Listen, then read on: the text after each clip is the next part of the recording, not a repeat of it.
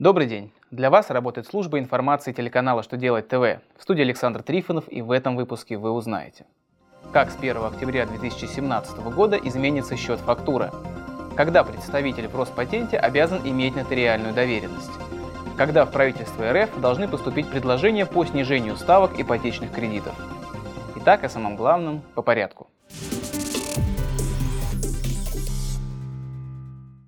Постановлением правительства России в счет фактуры внесли очередные изменения. За текущий год в него вносится уже не первый новый реквизит. Ранее счет фактура пополнился строкой для идентификатора госконтракта. Теперь же экспортеры, работающие со странами Евроазиатского экономического союза, будут заполнять графу «Код вида товара». Помимо формы самого счета фактуры, аналогичным образом изменили и корректировочный счет фактуру. Обновленную форму документа можно будет использовать уже с 1 октября 2017 года.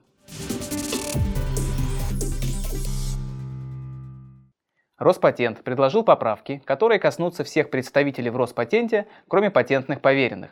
Им, как и прежде, достаточно иметь доверенность в простой письменной форме. Сейчас нотариальная доверенность нужна представителям при подаче заявлений на госрегистрацию права или сделки, или чтобы распорядиться уже зарегистрированными правами.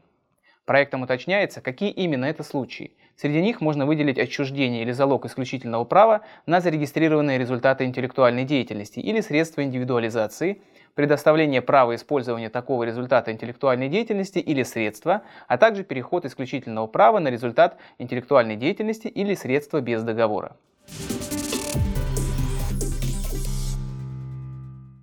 Минстрою и Минфину России совместно с Центробанком и АО АИЖК поручили до 4 октября 2017 года представить правительству предложение по развитию рынка ипотеки и ипотечных ценных бумаг, ведущему к снижению ставок по ипотечным кредитам. Ведомство также прорабатывает вопрос о целесообразности изменения нормативов проектирования и строительства многоквартирных домов, а также развития городских территорий с учетом современных подходов к комфортной городской среде.